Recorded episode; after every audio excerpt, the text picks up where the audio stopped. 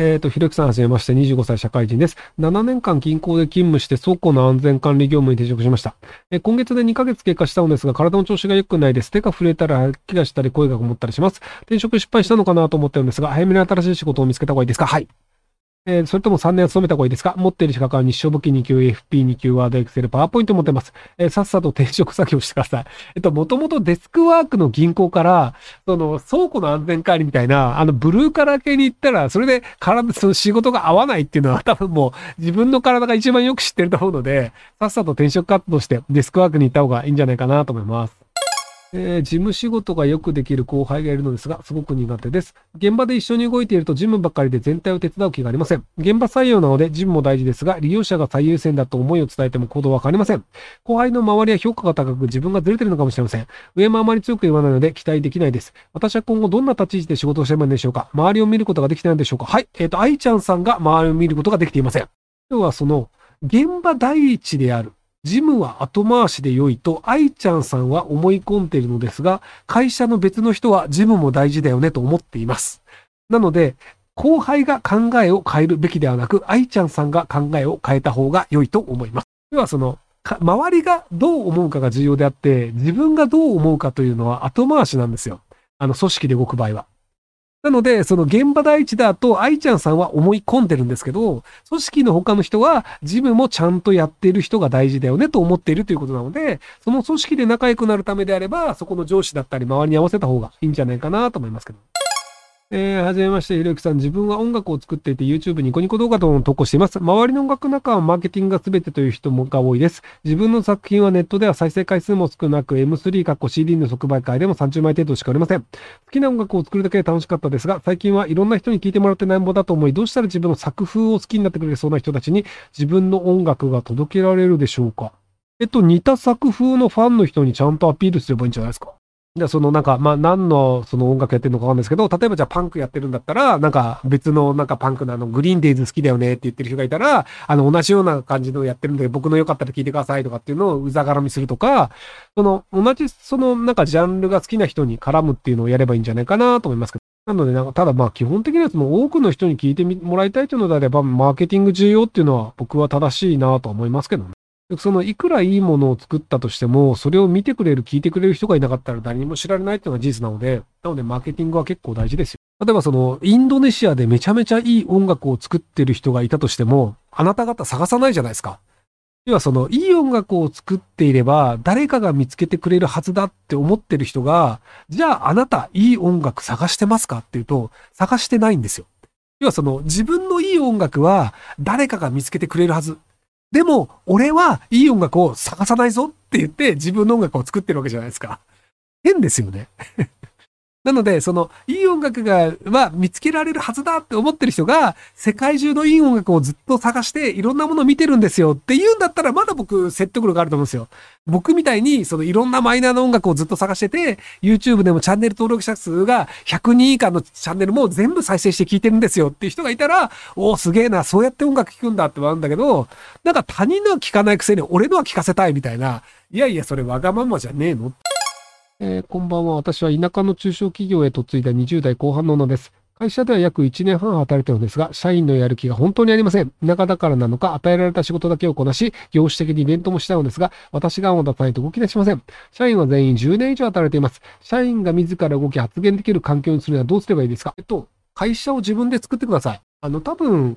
もともとその都会で働いてた経験があるんだと思うんですよね。で、都会で働いてた経験のある人だと、意識の高い人が多いので、割とその自分たちで仕事を作るべきだよねと思ってる人が多数派だったりするんですよ。経営者も含めて。で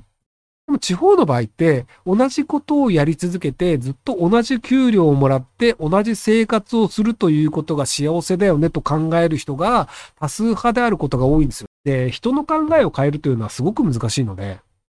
なので人の考えを変えるぐらいだったら自分でやって自分で成功して、で、こういう考えで儲けた方がいいでしょっていうふうに思う人をその田舎の中で別な場所で探す方がいいんですよ。要はその、要は同じことをずっとやり続けた方がいいよねと思ってる人が多い会社に勤めてると思うんですけど、でもその会社の外に出てみると、その結果を出した方がいいよね、その今までのやり方じゃやっぱり田舎って良くないよねって思ってる人もいるんですよ。なので、自分で成功して、そういう別の考えを持ってる人を探す。で、その仲間をどんどん増やしていくっていう方が、結果としては、あの、長期的にはうまくいくんじゃないかなと思います。その、同じことをやり続けて逃げ切れるよねって思ってる人の考えを変えるのって、多分不可能なんですよね。なので、あの、不可能なことに挑戦するよりは、新しく事業を起こして成功させるっていう、まだ可能性は、成功する可能性のあることをやった方がいいんじゃないかなと思うんですよね。で、仮にその中小企業でうまくいったとしても、あの、上がった利益全部持ってかれちゃうんですよ。その会社の人たちに。それよりも、その自分で利益をちゃんとコントロールして、で、じゃあこういうイベントやった方がいいよねっていう時に、そのイベントに再投資できるようにした方がいいと思うんですよ。要はその、例えばじゃあ1回イベントやって成功して、じゃあなんか利益が50万ぐらい上がりました。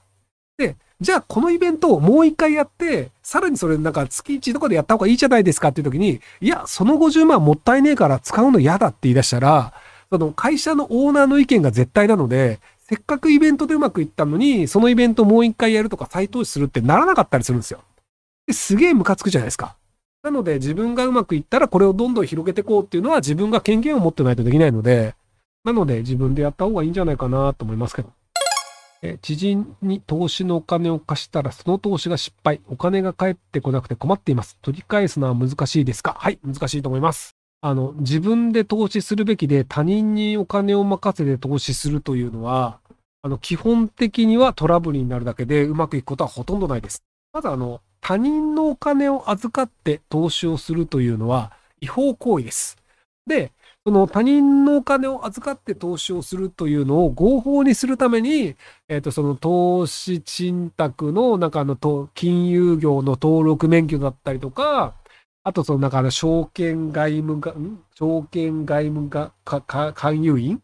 証券外務外務員資格？忘れした。っていうなんかあの、営業するときも資格がいるし、お金を預かるんだったらお金を預かる会社も資格が必要。で、その資格がない場合は違法ですっていうので、なので、他人からお金を預かって投資をするは基本違法なんですよ。なので、違法行為をするようなやつが、あの、まともなやつのはずないじゃないですか。なので、あの、知り合いにお金を預けて運用してもらうっていうのは、基本的には犯罪者にお金を預けるってことだと思ってください。えー、こんばんは。無名のエッセイ漫画家です。先月のスパシャ読んでいただきありがとうございます。元某掲示板創始者の有名な方が後書きしか書かないと公言されているのを知って書籍購入していました。最近が後書きも書かないそうですが、原稿料は発生しますかいいえ。えー、また、印税料率はどのくらいだと思いますか？印税は一般的な印税率だったりします。えー、私の原稿料は度肝を抜きやすさです。ひろきさんならどう投げ交渉されますか？えっ、と、僕、原稿料はゼロです。え毎朝作春に、えー、おら、泣きながら、ええー、泣きながら書いているのは、絶縁したアル中親が孤独死した。電話無料、ログイン不要です。よろしくお願いいたします。えっと、原稿料で稼ごうという考え方自体は間違いの時代になっていくと思います。あの、原稿料欲しいよね。毎月のその安定収入欲しいよねという気持ちはわかるんですよ。でもその漫画家という作業って、その作品、売れる作品を作るっていう、その毎月給料をもらえる仕事ではなくて、当てに行く仕事なんですよね。なので、そのなんか書いてたら給料がも、その毎月毎月原稿料とか給料もらえる方が楽だよねっていうのは気持ちとしてはわかるんですけど、ちゃんと当てに行って大金を取りに行くっていうのをやるべきなので、なのでその原稿料を稼ごうとするっていうのでいくと、逆にその当てに行くっていうのをしなくなっちゃうんですよね。要は何書いても給料もらえるんだったら当てに行かなくてもいいじゃんってなるんですよ。なのでその大きく当てに行くっていう覚悟をちゃんと持ってやるっていうのが僕は漫画家としては必要なんじゃないかなと思うんですよね。なので、あの、自称漫画家でもう漫画も書いてない、面白くない漫画しか書けないペコタン先生っていう人がいるんですけど、ぴょこたの先生、一応未だにあの、多分あの、ツイッターのなんかあの、その自分のそのなんか、肩書き説明に漫画家って書いてるんですけど、まあ、あの人 YouTuber なんですよね。要はその YouTuber で、で、あとポーカー強いっていうので、なんか海外にポーカー行って動画上げたりとかって、で、だからまあそのぴょこたの漫画見たことあるけど面白いと思ったこと一度もないんですよ。でもまあ稼げていると。なのであの人は原稿料っていう人ではないと思うんですけど、っていうのでちゃんと当てに行くっていうのをやった方がいいんじゃないかなと思うんですけど、あの、先日初めて異世界ひろゆきの企画会議に参加させていただいたんですよ。なんか異世界ひろゆき漫画が世の中には2つあるんですけど、で、あの、僕、企画会議的なことをちゃんとやったことが一切なくて、あこう上がってきた原稿に、あ、いいと思いますとか、あの、適当なことを返すっていうのをやっただけなんですけど、あの、まあ、新章に入るにつれて、あの、こういう展開を考えているのですが、ひろゆきさんはこう考えるんですよねっていうのが来たので、あの、全然違いますっていう話をしました。要は、それは一般的にはそう思うのでしょうけど、その方向で行ったとしても、えっ、ー、と、元々の問題は実は解決しないので、もう一段階上の考えをしないといけないんじゃないですかっていうのを、なんかエマニュエル・トッドの、なんかあの本とかをこう、例に出しつつ、説明をするみたいなことをしました。っていうので、あの、なんか、ちゃんと漫画の監修の仕事してる感あるなと思いました。はい。